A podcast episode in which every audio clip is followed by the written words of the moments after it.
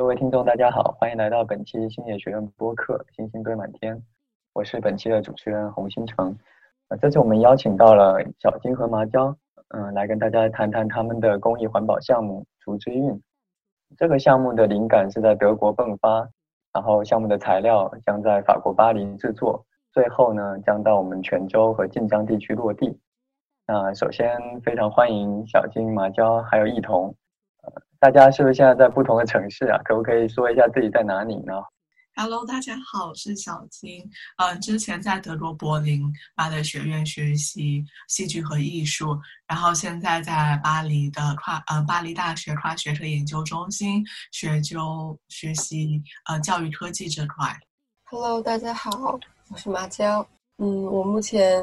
就读于德国柏林艺术大学建筑设计专业。然后现在是一名大四的本科生，嗯，我平时会画一些短篇漫画，我的笔名是麻椒，同时我也会接一些设计相关的工作。大家好，我是一彤，然后我来自山东，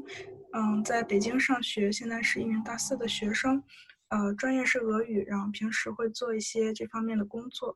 呃，目前也是志愿项目的参与者，负责一些宣传方面的工作。好，谢谢。嗯，小金麻椒要不要跟聊一聊这个项目大概的主题？嗯，主志运的话是我们我和麻椒我们在去年暑期七月底开始申请的。然后申请时长差不多是到今年十二月份，然后基金会公布了结果，其中是经历了差不多有三轮的筛选。然后现在这个项目的话，主要的呃面向对象是妇女和儿童。我们之所以有这个项目，是因为有看到现在。在社会上存存在着环境污染，然后的话，教育资源的不公平，以及可能会出现的性别不平等这样的现象，所以的话，我们就想了一想到了用竹之韵一个多元多元的嗯载体，然后来去来宣传我们的理念，同时的话，也给当地的村民带来一个休闲的空间。那那我觉得，可能作为星野的听众，包括泉州跟晋江本地的朋友们，应该会很关心，为什么这样一个看起来这么国际化的一个项目，会选择落地在泉？嗯，和星野的缘分主要是是从两年年初开始的，就是年初最开始有朋友，呃，把我介绍给星野，说星野这边需要画一个条漫，然后后来在画条漫的这个工作对接当中。我逐渐了解到了星野目前在做的事情，还有星野的理念。后来我就被星野的理念打动，正式以设计志愿者的身份加入了星野。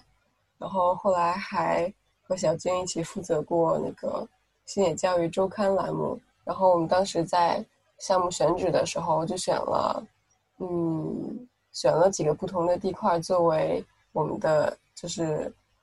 呃，背景调查和前期调研的对象，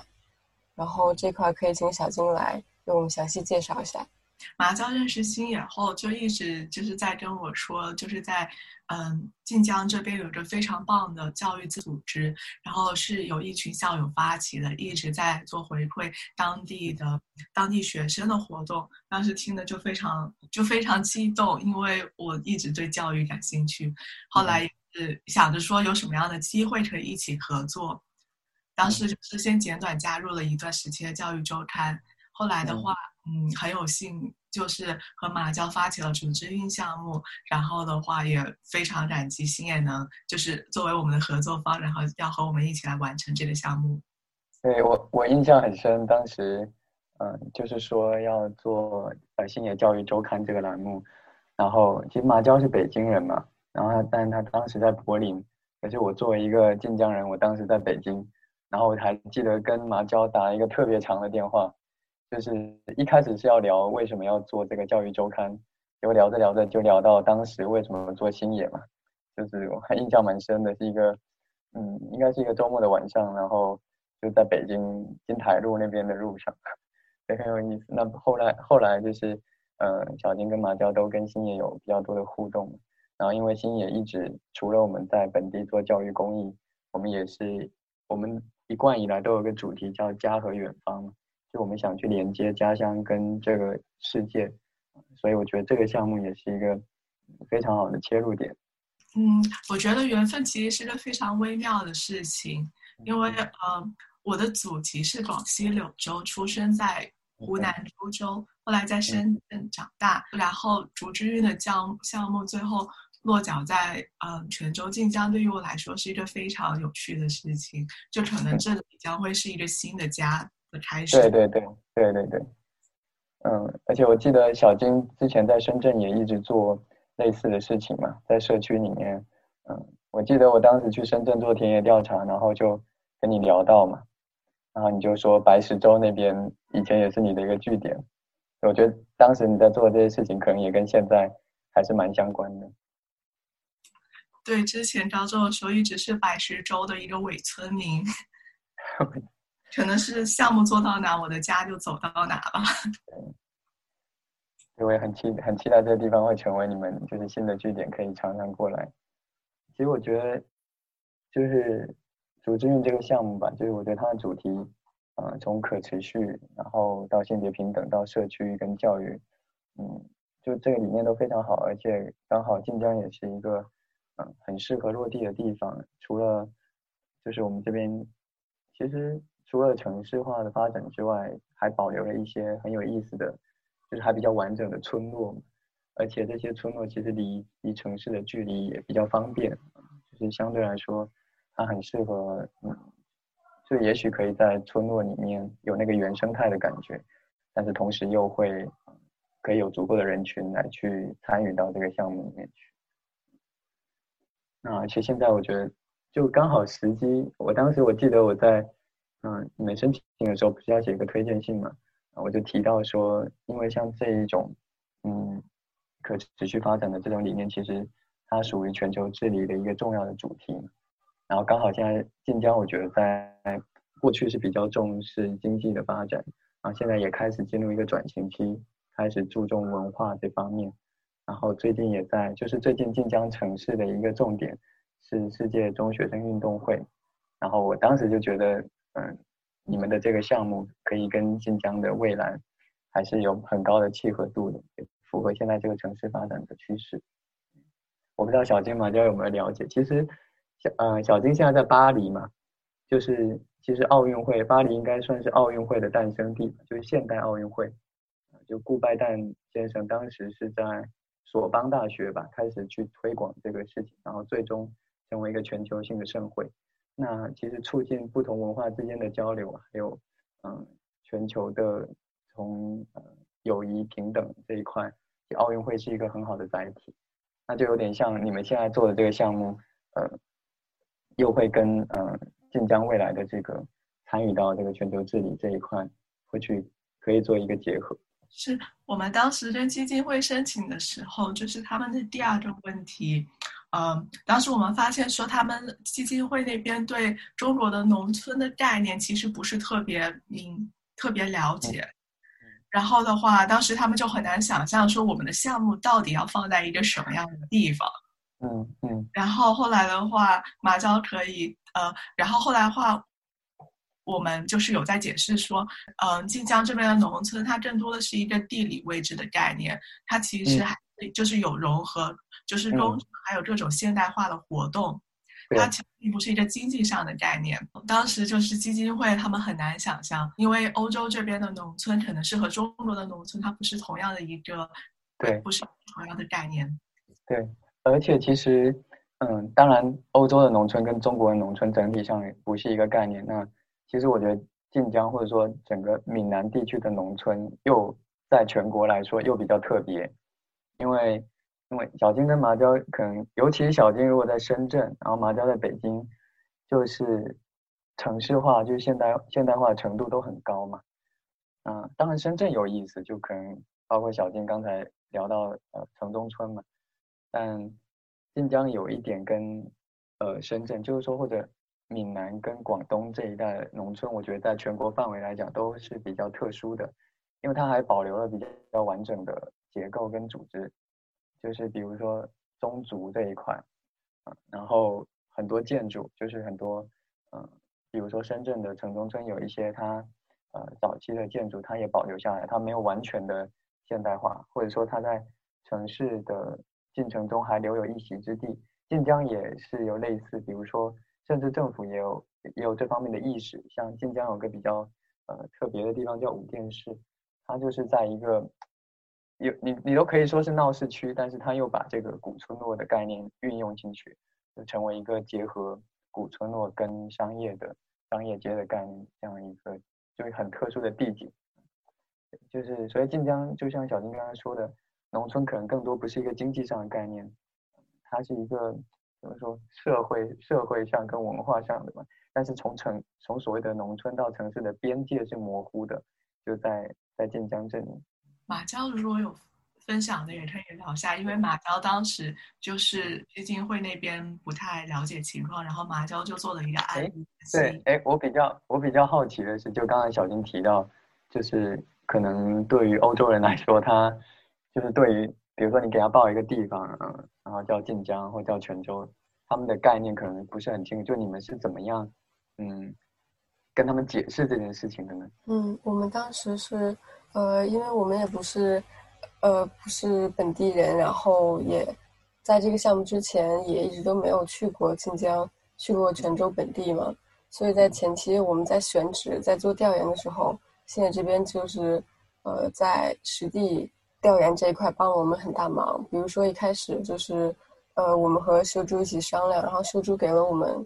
给到了我们就是我们需要的，那个村子大小的一个大概给到我们四五到六个村子吧，就是同样差不多规模的，同样都是沿海的，然后我们就挑选了几个比较典型的村子，然后基本上就是以数据图表加上案例分析，还有就是嗯，还有一些情景吧。通过这几个方式，然后去向基金会介绍，就是中国的农村大概是一个什么样子。就比如通过样貌，比如说，嗯，有一些传统的闽南风格的建筑，然后可能村落旁边会是农田，然后可能周围会有一些新兴的工厂，还有以及比如说，嗯，一个普通的农村妇女，她可能一天的生活作息是什么样的。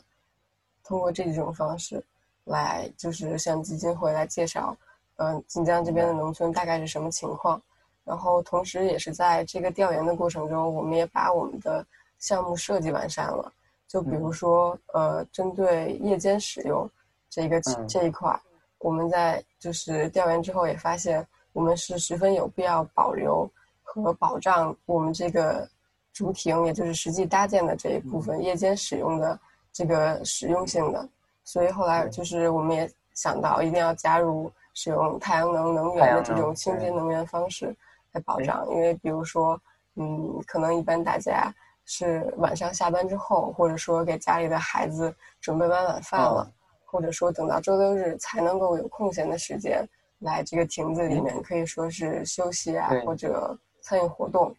哎，马娇说到这里，我我印象很深的是，当时我记得我。嗯，因为基金会那边有发你们申请的材料嘛，我印象很深的就是，我觉得你们对，就你刚才提到的这些，就是好像对本地人，就是尤其是比如说妇女、儿童，他们在本地的一个生活的状态，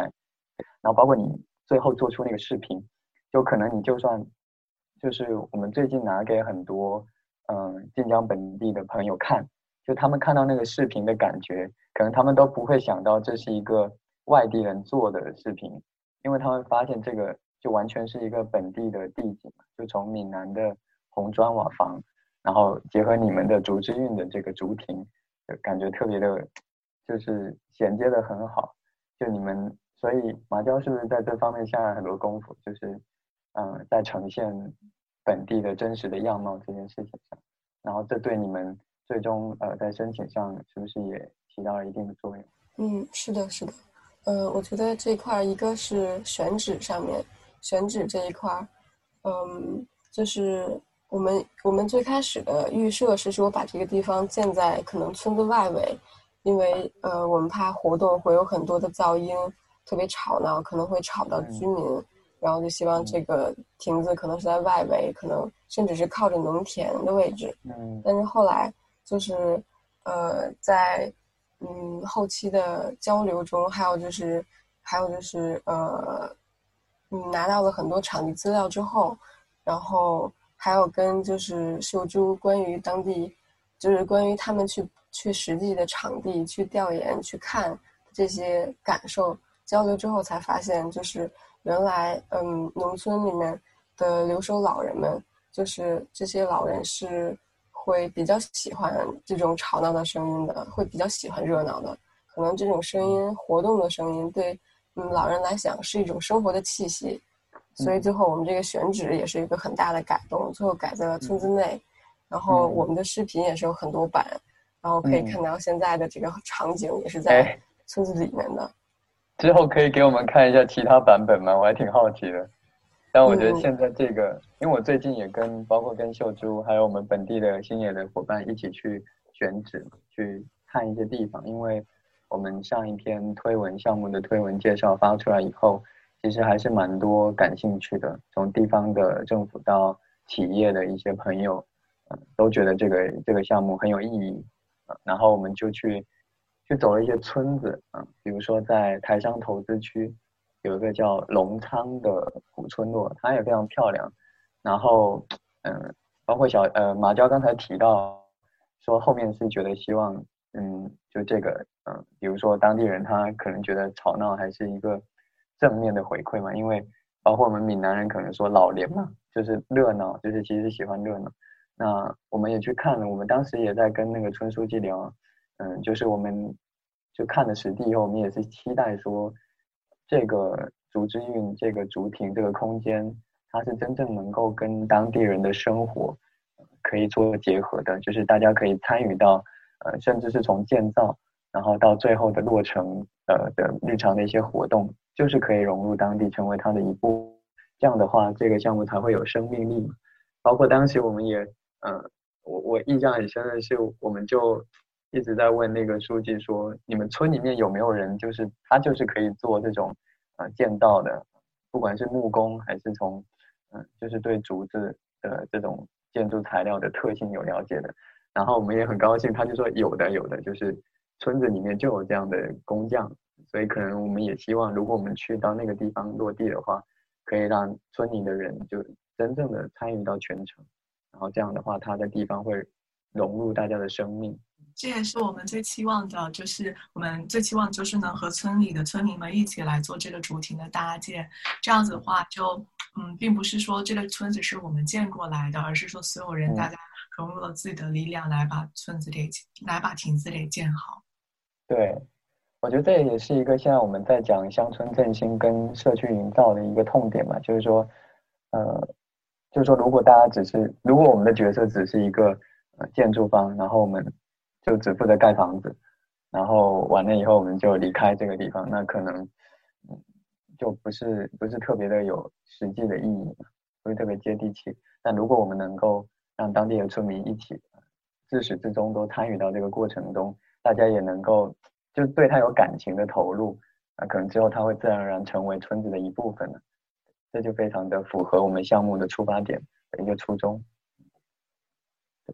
是的，我们其实嗯，之所以就是搭建一个空间，嗯，因为其实最开始做，最开始就是选择项目题材的时候，我和马雕这边也有过小呃一段小时间的呃争议或者是讨论。最开始我们嗯，因为基金会那边他们可能之前投。之前赞助的项目更多的会是偏纯艺、偏大地艺术，就是偏更加是艺术。OK，在艺术，嗯。然后，但是我和麻椒看了以后，嗯，我们俩觉得说，如果是真的是说想要给村民或者是留在村子给大家带来一个直接的好、好直接的连接的话，可能需要一个更加呃老实，就是更加具体的。嗯嗯嗯。那我我不知道，就是小金跟麻椒对，嗯，就是这是这是一个空间，然后你们对于他未来在里面举办的活动啊，或者说你们想要放置什么样的，或者说你们想要填充什么样的展览啊进去，你们有一个规划跟想法？我们目前正在开发一款以环保为主题的桌游，然后这是。因为竹亭有一块是儿童设施，是儿童可以通过进水，呃，进进水装置来来学习环保，来学习水净化的知识。然后同时我们也希望能有这个桌游的工作坊，就是让朋让小朋让大家们在游戏中学习到一些环保知识。然后，哎，这个很好，这个桌游我很期待啊！到时候会可不可以剧透一下是一个什么样的？对，什么样的风格、什么样主题的桌游？是一个策略性的桌游，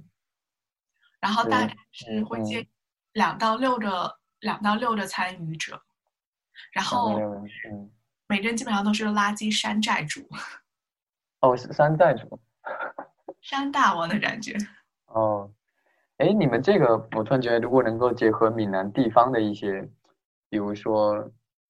地方闽南地方的民间民间信仰特别发达嘛，有很多神明，对吧？就很多这种角色，如果能结合，也许会更生动、更好玩。当然，这可能是未来大家可以再去拓展、可以去发散的。不过你们在设计这些，应该是有一些人物卡牌，对吧？就是对，现在用的是什么样的元素？就刚才说的这些三大王。嗯，现在目前的话，人物这块我们想定的是被抛，就是呃被遗弃的旧玩具。但是呃，为什么要为什么是这个构思呢？嗯，因为主要是想是最主要的群体还是就是想让孩子们学会，孩子们来玩，嗯。然后我记得我小时候每每搬一次家，我妈妈就要扔我一批玩具。哎，这个我也，这也是我的痛啊。是，然后而且常常小金跟我一样，应该是在外面读书多嘛。对。然后有时候有时候你一一那个上学回来，然后发现自己玩具不见了，就就会这种。嗯。然后感觉这样子的话，其实孩子是没有一个很好的告别的。哦，所以嗯。然后希望就是通过这个玩具，就是让玩具们都能努力的通过当山大垃圾山大王，然后回到家里跟跟就是跟主人。跟孩子们照着叠吧，也是自己的一个。我觉得这意义很好，我觉得这很有教育意义，而且很温暖的，就是这这个设计，好期待这个桌游。到时候星辰可以当第一个那个呃孩子王，我愿意当孩子王。好的，教练。嗯。那除了这个桌游，你们就是还我记得你们还有设计会有一些展览吗？嗯，因为我们的亭子就是在设计上面，一个是跟。刚刚小金给我们介绍的给儿童的流水装置做结合，是有一块给孩子的游乐区域嘛？然后在另外一块，我们设计的就是一个展览空间。然后这一块我们想到的，嗯，有几方面。一方面可能就是和那还有其他的公益组织一起合作，办一些女性主题的展，比如说，嗯，比如说关于呃女性常见的。慢性妇科疾病的一些知识普及，或者是一些女性的生理卫生知识的一些普及，还有另外一方面就是，嗯，我们也打算，如果有机会的话，可以和当地的周围的一些中小学一起合作，就是直接把这个亭子这个场地作为当地的嗯中小学生的一个，比如美术作品展或者摄影作品展，就是这样的话就可以直接，嗯，让当地的。就是在居住在这个亭子周围的这些小孩子们，大家可以参与进来嘛。然后还有一块儿，也就是结合我们的环保主题，然后也是希望可以在这一块儿，也是结合我们的流水装置，结合桌游，可以组织孩子们在这一块儿开展一些关于环保知识的宣讲。然后可能在长远的话，如果有机会，就是可能会这一块就是要看我们。最后场地的落实情况了，如果要是条件允许的话，那可能一些嗯室外的展映，或者说更多的一些呃宣讲呀，或者说把这个地方做成一个嗯各种活动的组织场地，或者一些工作坊，这些都是有可能的。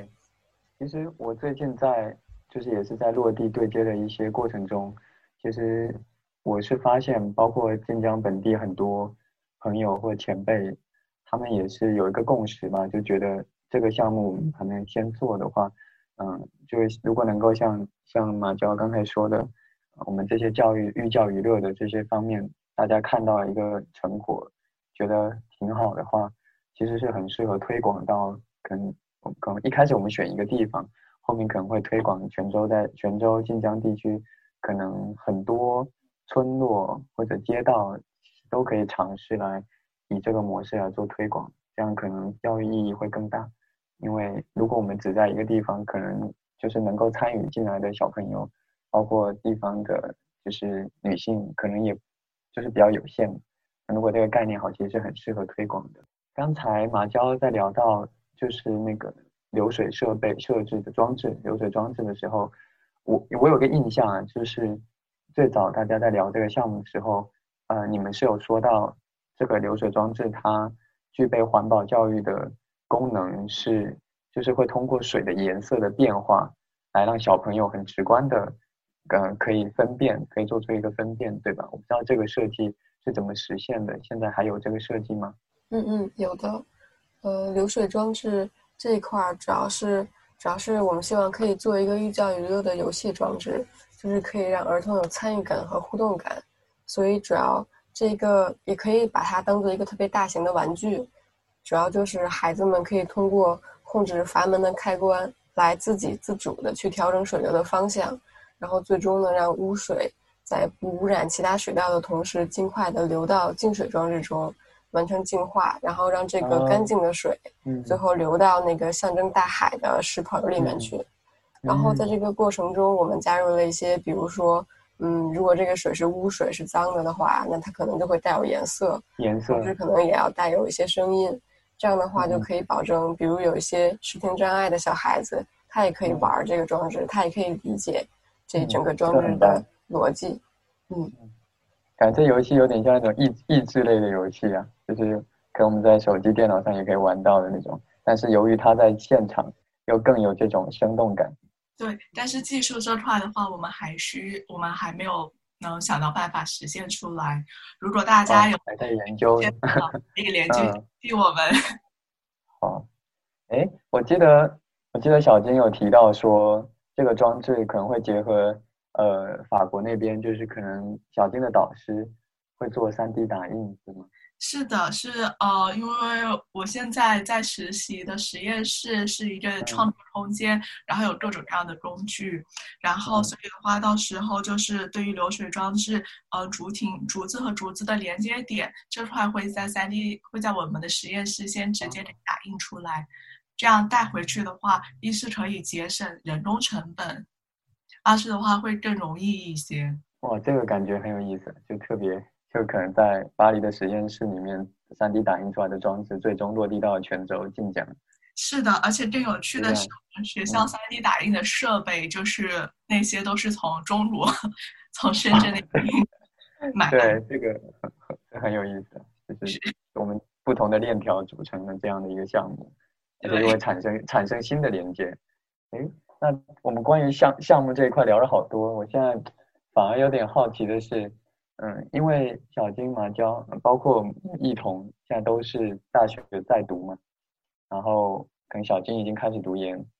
那因为现在最近，尤其在国内，这个关于大学生内卷的问题，就是是一个很热门的话题嘛，那我就会很好奇说，可能在大家都在嗯花很多时间在所谓的。呃，可能要把自己的 GPA 搞上去啊，要准备出国留学，或者要要考公务员，就是忙很多，可能比较现实的考量的情况下，啊，为什么你们花会花这么多精力来做一个公益的项目呢？嗯，我感觉就是怎么说呢？如果我们只把那个目光局限在这个学校里面，我们可能就觉得身边的人也很优秀，然后要彼此互相追赶，然后。怎么怎么样？但是如果我们往大了来看的话，其实世界上有很多的事情不停的在发生，然后 那比起这个来说，个人的那种成绩的高低啊什么的，就显得就是格局 显得就相对要小很多。嗯嗯。然后我觉得还有就是，其实做公益，我感觉也是在体验人生，就是在做公益的时候，我们可以看到很多。就是这种思想和格局都比较大的这种志同道同、志同道合的伙伴，然后我们在一起交流，嗯，也可以认识到就是他们为什么来做公益，然后是了解到他们的背景。我觉得这个比就是因为我本身也是在做一些心理相关的这种学习嘛，就是如果把自己局限在一个小小的圈子里，不断的内斗的话，其实是对自己的一种消耗。但是如果我们把自己放开到一个更大的世界，那其实是在不断的补充自己。我觉得，所以说做公益不但不会就是说去消耗我的什么，反而会使我这个人变得更加的完整。我觉得这是我的感受。小金。小金和麻将，嗯，我想，呃，比如说小金学习也特别好，就是他本科包括一直到现在的成绩，基本一直都是接近满分的。然后相对而言，我的话，我可能就是那个经常会躺倒，然后经常会躺平的，然后过了就很开心的同学。然后我俩的性格，也就是，也是。不也是反差很大，然后所以在项目这块儿也特别的互补，比如小金就更加的严谨，然后而我的话就比较比较 chill，比较随意，比较嗯北京看吧。然后公益这一块儿就是嗯，因为我我最我我目前也还在另外两个公益机构做志愿者，然后我自己也有自己的一些公益的采访项目，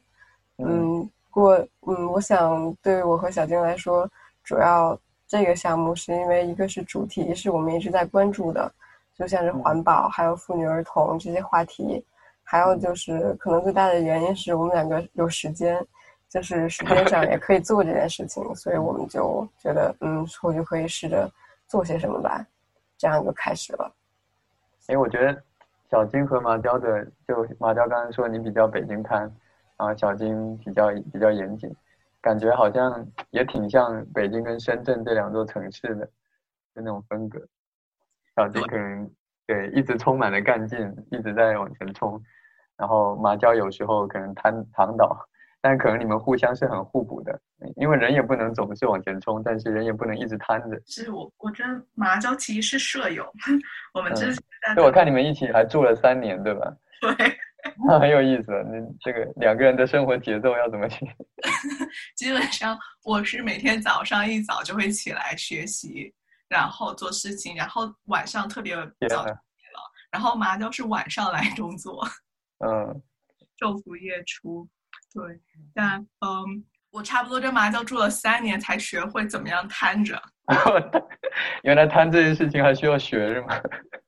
小金的能量能量真的太满了。我现在还没有学会怎么嗑瓜子，还是要继续学。没事，等你等你到了到了晋江，到了泉州，这个在那个竹亭里面就会学会了。有个地方就是泡茶嘛，就是这个闽南的文化里面很重要的是这个茶文化。就发现，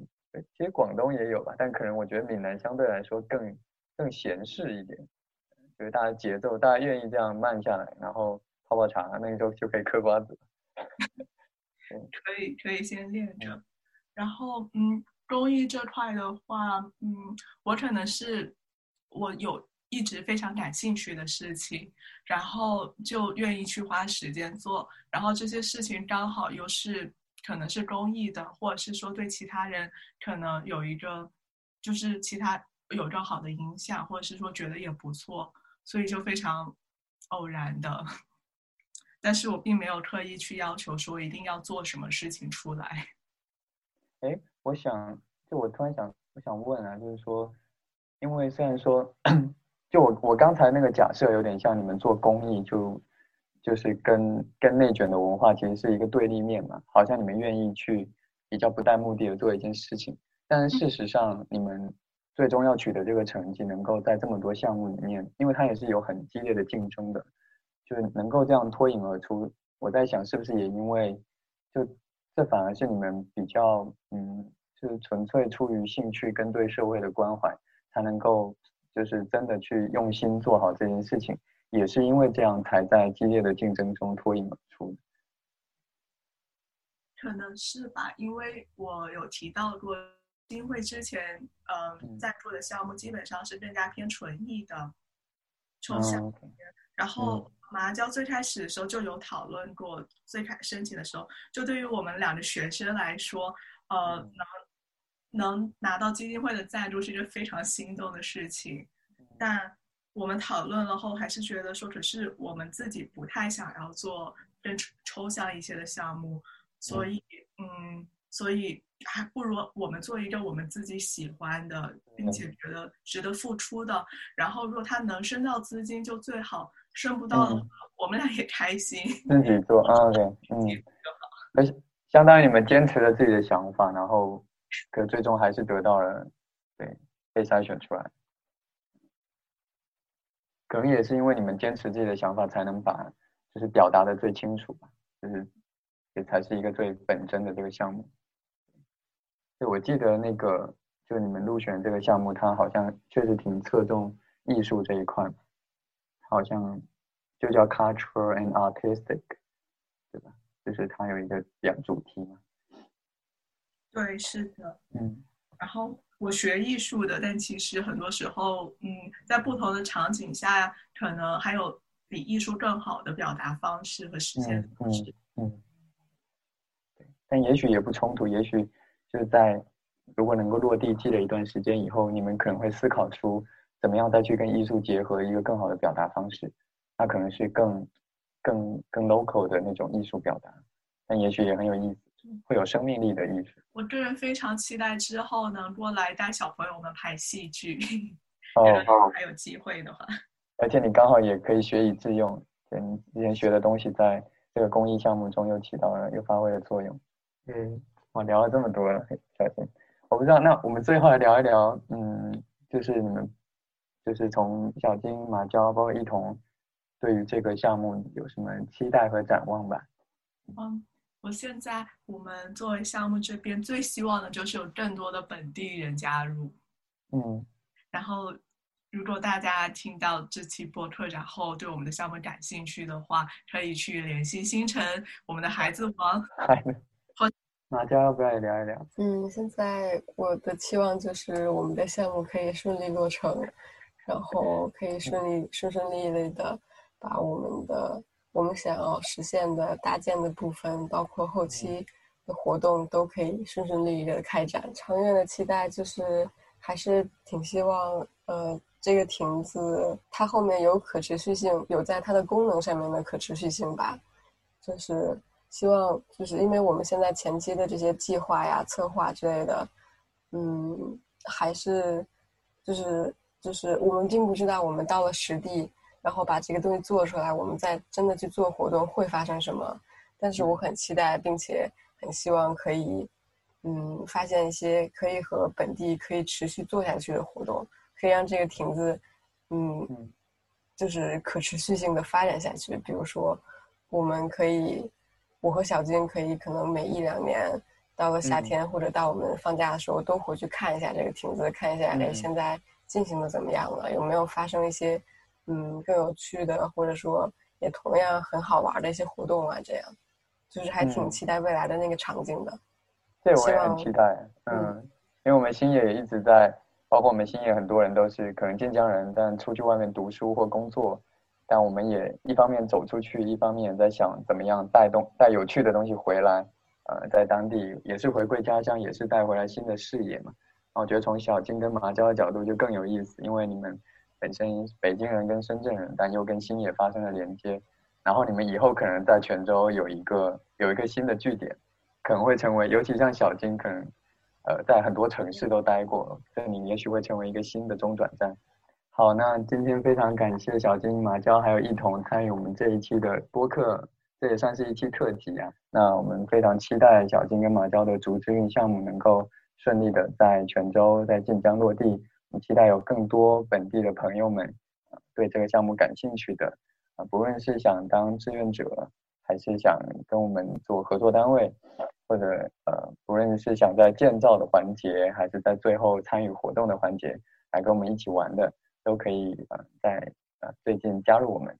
那我们再次谢谢，嗯，在巴黎的小金啊，在柏林的马娇，还有在山东的一同。嗯，这期节目就到这里，谢谢大家。谢谢。